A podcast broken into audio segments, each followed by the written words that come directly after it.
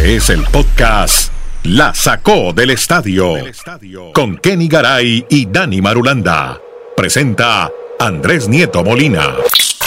Hola, ¿cómo les va? Bienvenidos a este podcast. Se llama La Sacó del Estadio. Estamos listos para hablar de todos los deportes y las ligas americanas. Y vamos a empezar hablando, hombre, Super Bowl ya. Tenemos el domingo la gran fiesta. De hecho, jueves hay algo que se llama, voy a hablar algo de, de los Honors, ¿no? Que hace con CBS y el canal de NFL, que es un gran evento. Ahora nos van a contar Marulanda y Kenny de qué se trata los Honors. Pero hablemos de los picks del Super Bowl, a ver qué piensan eh, Kenny Garay y Dani Marulanda, quien saludamos. Kenny Garay, ¿cómo te va en Bristol, Connecticut? ¿Cómo le va, don Andrés? Un abrazo, qué alegría saludarlo desde ya feliz Super Bowl, porque todos seremos parte de la fiesta donde quiera que estemos en el mundo entero. Eh, qué historia, ¿no? La que estamos viviendo. Yo Sí, señor. Sigo Mucho frío en Las Vegas, ¿viste? Que está haciendo mucho frío. Y No, y lluvia. ojo, yo, yo me sigo quedando con eso, Andrés, con lo que usted acaba de decir. Primer Super Bowl en Las Vegas. Si nos Mm. hubieran dicho que esto iba a pasar hace 30 años, pregúntale a Marulanda, decíamos que no. No, pero-. Las cosas cambiaron, el negocio evolucionó, bueno, eh, se le quitó el estigma a Las Vegas, que de una u otra forma, más allá de que a mucha gente le guste o no, era una ciudad que demasiado importante, que era demasiado importante como para que la siguieran ignorando y no llegaran los deportes profesionales. Y qué bueno que el. Super Bowl llega a Las Vegas. Bueno, Garay. Saludo Marulanda. Hola, Dani. ¿Qué más, hombre? ¿Qué tal Andrés? Abrazos para Kenneth, para todo nuestro auditorio. Sí, Las Vegas no se asombren si entra en la rotación ya. Yo creo que cada cuatro o cinco años vamos a ver un Super Bowl en Las Vegas. Es la ciudad perfecta para todo el mundo de la farándula, de la exposición, todo lo que se genera y sobre todo el tema económico, que es lo que más le importa a la NFL. Los valores de todo en Las Vegas están por las nubes, entonces Mm. es un lugar ideal. Y lo de los honors, Pero, que se está pero hablando, como los- dijo, pero como dijo la doña, la amiga, la novia, como la quieran llamar, eh, no hay como la primera vez. Esta es la primera vez claro, que se hace en Las Vegas. sí. Y, y rápidamente le cuento, Andrés, está hablando de los honores que se van a hacer a los jugadores. Normalmente eso es el jueves en la noche previo al Super Bowl, donde se entrega quién es el MVP de la temporada, el regreso del año, el novato del año. Entonces es una noche donde va a estar toda la festividad de la NFL 72 horas antes de que se dé el Super Bowl. Bueno, Garay, domingo ya, en la tarde. Kansas City Chiefs, 49ers San Francisco. ¿Quién gana? Para mí lo ganan los Chiefs de Kansas City 27 a 24. Ah, con resultado y Sí, todo. no, no, no, Ah, sí, usted, ya, no, usted, usted es Eh, un brujo o sea, total. Embarrado un la- dedito, la- la- un dedito, embarrada toda la manita. No, no, usted sacó la bola, la brilló y la puso a trabajar. Qué maravilla, hombre. Y cuénteme, ¿por qué gana el equipo de Kansas City? Hombre, yo creo que, y, y ojo, si lo hace, vendré y lo aplaudiré. Tarde o temprano, la posición más importante del fútbol americano es quarterback. Ajá. Y yo no creo que Brock Purdy le va a ganar un Super Bowl a Patrick Mahomes. Me parece que las series ofensivas de Mahomes van a ser largas, productivas, que tienen Pacheco, en el chat de Pacheco, un gran corredor, que cuenta con Travis Kelsey como su gran receptor y con un equipo bien armado. Eso sí, hay muchos factores X en los San Francisco 49ers. Hablamos de Ayuga, hablamos de Divo Samuel, hablamos de Kittle, hablamos de McCaffrey. Pero creo que aquí esa pequeñña diferencia, ese 27-24 del que le hablo, son los tres punticos del eh, ¿De- de mariscal la de patada? campo. Ah, de mariscal de campo. Ah, pensé de que de-. No, no, no, patada no, porque, porque al fin y al cabo los, los pateadores, a ver, sí son parte del, del juego, sí los respetamos mucho, pero nadie, nadie los toma en consideración. Nunca escuché, al menos, que en la previa de, un- de cualquier partido alguien dijera, no, van a ganar porque el pateador es eh, Nieto Molina, Pero pateadores pate- han definido muchos partidos e importantes. pero no entra ninguno en el análisis, nunca. Mm, nunca. O sea, si usted, si usted va y, revisa los análisis, no del Super Bowl, del fútbol Mm. americano en la historia, nadie Sí. dijo antes de un partido, ¿sabe que gana por el pateador eh, Dani Madulanda? No, eso no existe. Entonces, ¿qué hacemos con esa cancha que tiene Marulanda atrás? Lo teníamos ensayando para que ensayara bastantes patadas. y yo ensayamos patadas por una sencilla razón. Primero que todo, porque nunca jugaremos en la NFL. Y Ajá. segundo, porque si quisiéramos hacerlo en otra posición, quizás no estaríamos vivos. ¿eh? Marulanda, ¿vos ensayás en ese campo ahí que tenés en tu respaldo? Esto para Sí. nuestra gente en canal en YouTube, Casal Sports. Sí, claro que lo practicamos, ensayamos, pero Garay siempre me frustró mi sueño de ser un kicker de la NFL, porque obviamente son los más devaluados, los que menos ganan, los que nadie les importa, pero a veces, pero a veces definen un partido, pero estoy de acuerdo con él, nunca en un análisis se va a pensar que por un partido un equipo va a ganar.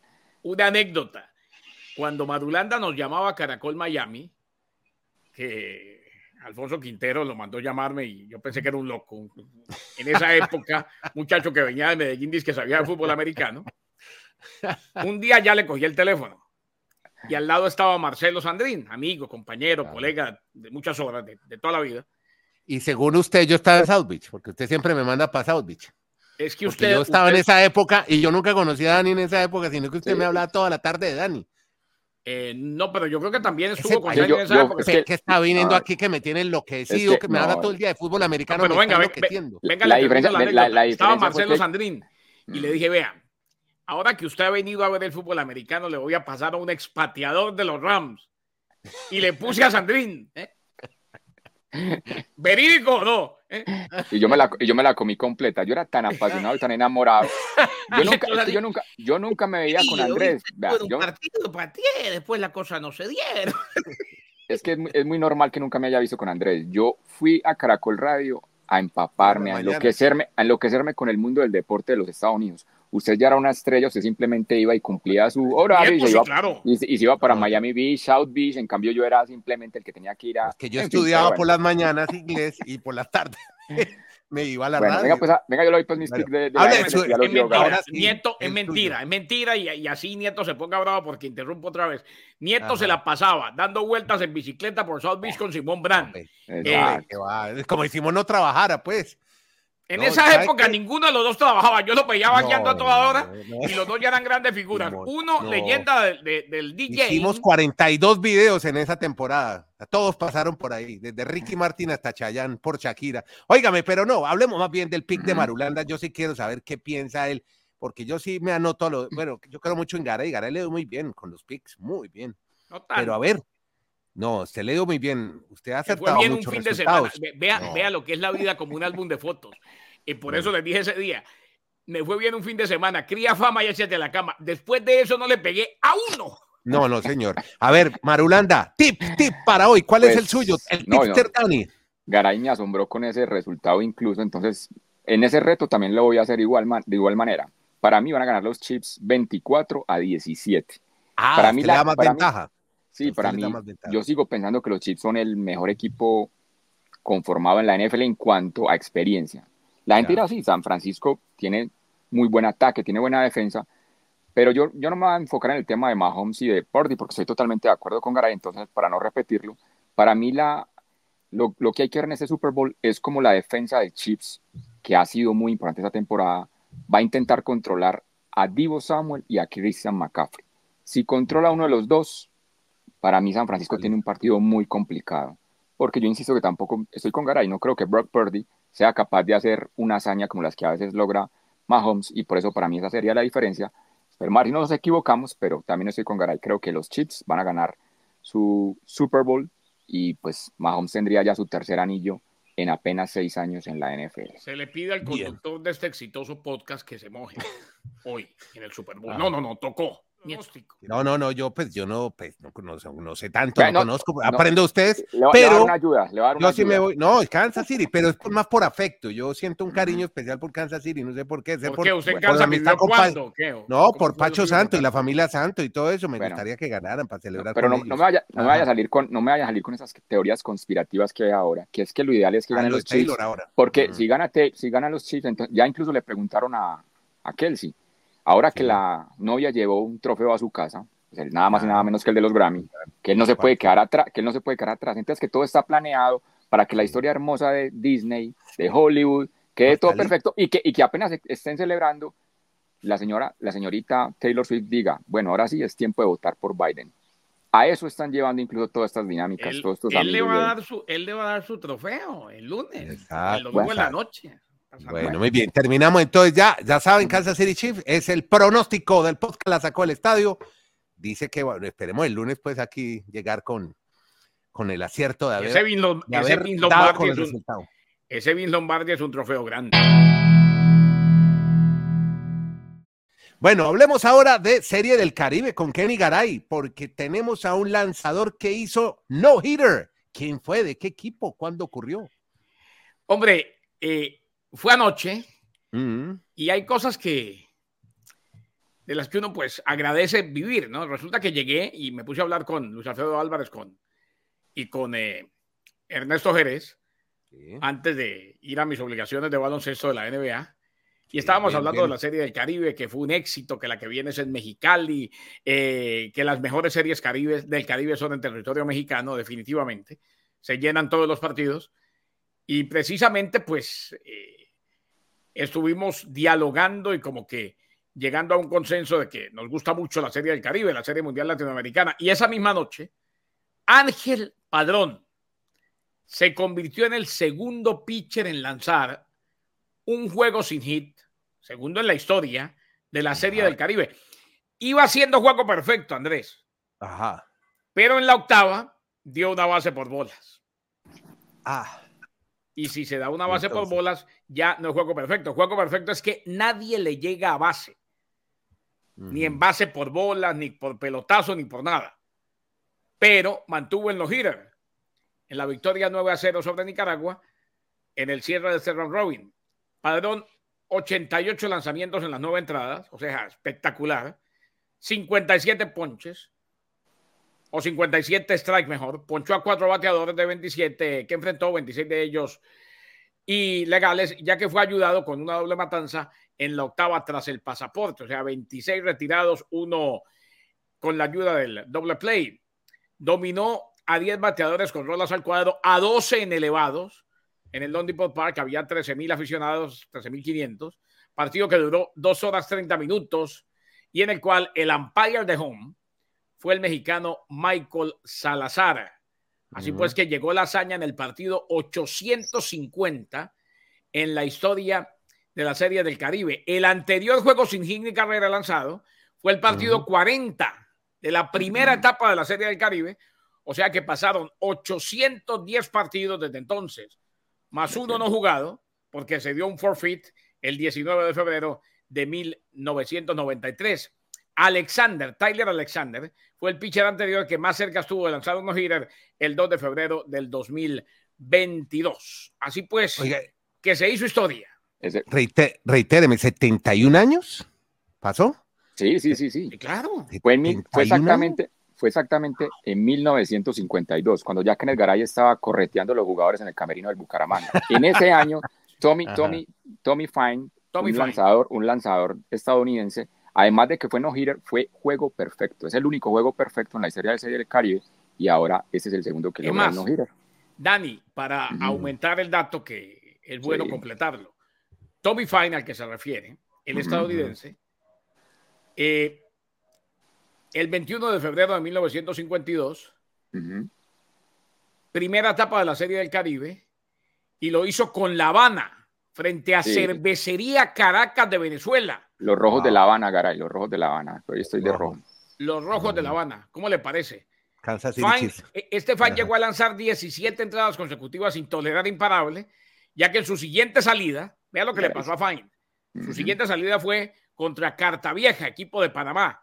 Wow. Lanzó ocho entradas sin hit ni carrera hasta que recibió tres anotaciones en la novena. O sea, él lanzó juego perfecto y después en el siguiente lanzó ocho entradas sin hit ni carrera. Hágame el divino El favor. y bendito ahora, favor. Garay. Garay vivió todos esos momentos, la década del Todo, 50, Garay todas esas no, no, viejas no. las tiene, No, y las se tiene en la emociona. cabeza. Además se emociona hablando de después le Cartavieja cuento, y todo después le cuento con, con quién la viví. La, Pues, Bueno. Pero vos, vi- vos viste jugar a Cartavieja, el equipo Cartavieja. Eh, De Panamá. No, no pero, pero los, eh, ¿sabe de qué me hablaba mucho? Es que en la primera etapa de la Serie del Mm. Caribe, lo que nos han hablado los abuelos, los colegas, los amigos, algunos se han ido ya, Cuba dominó muchísimo. ¿eh? Era la Claro. época de libertad en la isla. ¿eh? Los rojos de Cuba. Eh, Bueno, no, so- no sé si los rojos solamente, creo que había un equipo que se llamaba Chesterfield, había varios. Que imagina, imagina que el lanzador que logró el, el juego perfecto es estadounidense jugando para Cuba. O sea, estaba abierto a todos los. Todavía. Y no se nos todavía. olvide Estaba una cosa. Batista, seguro en el Ajá. poder. Y, no se- Batista. y estaba Ajá. Batista, claro. Y no se nos Claro. olvide una cosa, eh, que, lo sabe todo el mundo, pero es bueno recordarlo porque aquí hablamos de Venezuela, de Nicaragua. Estos son equipos, no son selecciones nacionales. Por eso es que pero se refuerzan, esos pero equipos, pero refuerzan jugadores de otros países, de otros países. Exacto, cualquiera de esos equipos viene de extranjeros. De hecho, hay dos colombianos, ¿no? Hay dos colombianos. Hay dos colombianos en la Serie del Caribe. Lo que pasa es que siempre vendió más decir Puerto Rico, República Dominicana. Claro, claro. Que criollos de Caguas, Tigres del Licey. ¿eh? A nivel por continental. Pero yo le cuento la locura que hay en Curazao.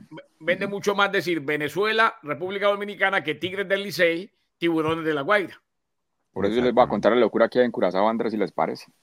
Eh, exacto, pero déjeme terminar el datico de padrón. ¿Sabe dónde? De San Cristóbal, Estado Táchira, que es una plaza más mm. futbolera que beisbolera. En San Cristóbal son más, les gusta más el fútbol.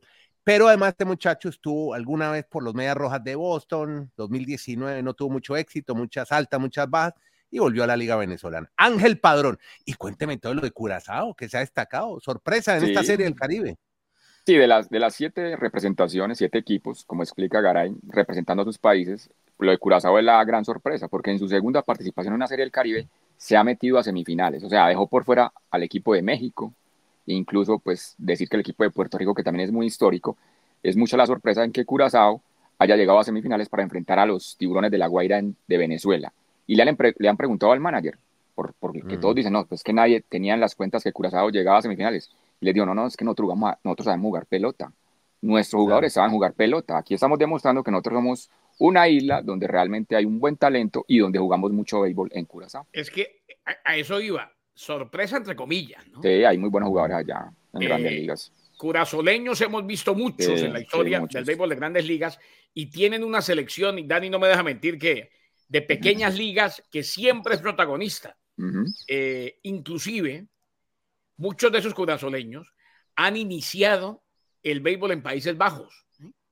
También. Mm, eh, han llegado hasta allá. De, si nos ponemos a ver, jugadores de Europa en grandes ligas, en los años recientes hay muchísimo de Países Bajos y sus territorios ultramar. Muy bien, ahí está.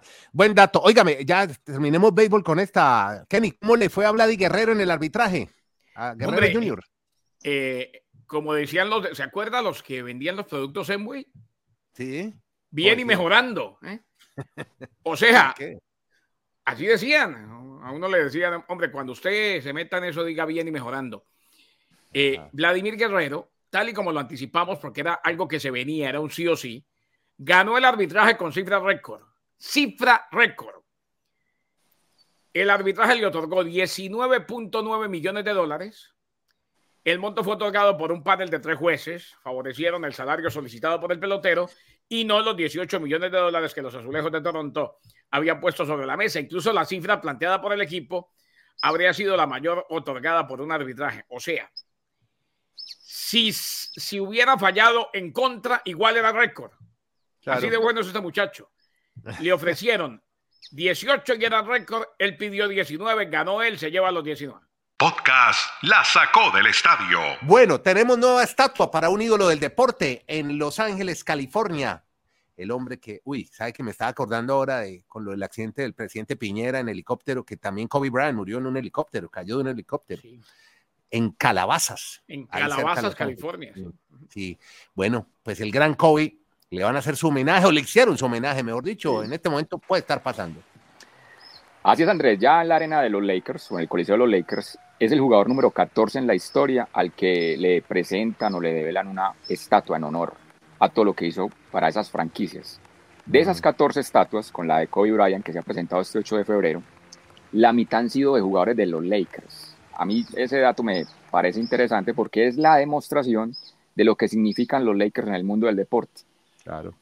La exposición, vamos a tomarnos fotos con una estatua, la farándula, o sea, todo está enfocado en eso, porque digo, ¿por qué los Celtics de Boston solo tienen una estatua en el Coliseo o en su, mm. o en su arena, que es la de Bill Russell, cuando los Celtics han ganado tantos títulos, los mismos que los Lakers, y tantas figuras?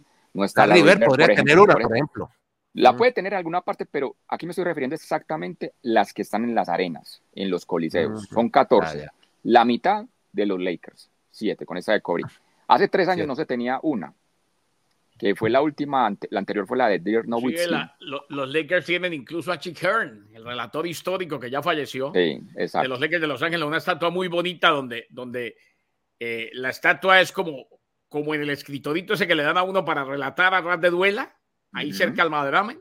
Ahí, está, la estatua de Chick Hearn.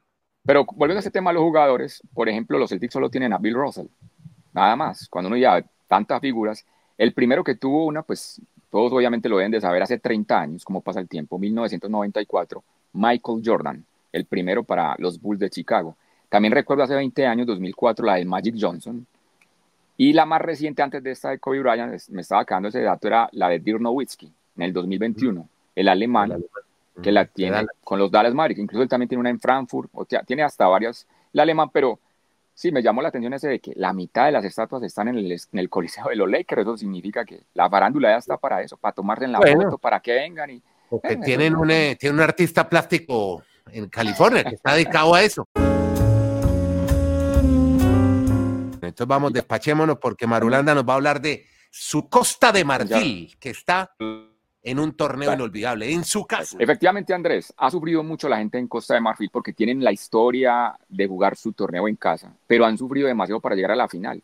Tantas vicisitudes para poder estar en esa instancia, pero el domingo, 3 de la tarde, hora este en los Estados Unidos, o sea, va a ser una parte previa antes del Super Bowl. Para los que nos gustan los deportes, podemos ver la final de la Copa Africana y después del Super Bowl, cuando los de Costa de Marfil, aunque se ría Garay, Costa de Marfil se enfrenta a Nigeria. Que no saben lo emocionante que eres esos torneos de África y de Asia cuando pasan estas historias. No, yo, yo sé que sí, sino que me imaginé a otra vez Kelsey celebrando un gol de Costa de Marfil allá con Mahomes antes de empezar el Super Bowl, divino. No, y pregúntele a un africano a ver si sabe quién, quién es Travis Kelsey. O sea, hay que respetar todo. No, pero es que no estoy riéndome, no, estoy riéndome. Estoy dejando que mi imaginación me dé jocosidades. Bueno. Bueno, eh, oiga, pero, no, le, por eso lo programamos para Colombia el domingo también, póngame a ver el Tour Colombia por la mañana. estamos en fútbol, pero venga, en fútbol. Pero venga, venga, venga, yo el programa de fútbol para que, como Garay siempre toma de guachafita el tema del fútbol, de estas historias bonitas, también lo programo el sábado, 10 de la mañana hora este, 10 de la mañana hora este, Garay, la final de Asia, Jordania. ¿Ustedes saben qué es hoy Jordania? la locura que hay en Jordania por estar en una final y va a enfrentar a Qatar, sábado 10 de la mañana, para que no se la pierda. Ahora voy Qatar, voy Qatar. Soy catarí. Eh, voy a cantar. Eh, no puedo mucho porque me toca relatar, si Dios lo permite, Leverkusen ante el Bayern de Múnich partidazo. Eh, señores, una rapidita de fútbol. Y yo no cojo nada de guachafita, yo simplemente dejo que vuele mi imaginación. Pobre Taylor Swift hubiera ido a la final de la Copa África, pedía al Super Bowl, pero le toca ir al Super Bowl. Cosas de la vida. Venga. no. Tarjeta azul. ¿A quién? Tema que hay que hablar, ¿eh? Se viene tarjeta azul en el fútbol. Ah, ¿y eso es qué? Eh, como en el hockey. Condicionarlos. Diez minuticos afuera, maestro. Ah, sí. Ya estamos en el paraguas de Casal Sports, ahí nos pueden ver más, llegamos a más gente y en todas las plataformas de podcast. Muchas gracias a todos por vernos. donde Casales se entere y vea un podcast de estos, que ustedes se ríen de mi amor por el Bucaramanga, lo saca del paraguas, lo saca de la página de Casales Sports. Chao, gracias, gracias. Y recuerden suscribirse en este canal y ver todos los días esto que se llama Podcast La Sacó del Estadio.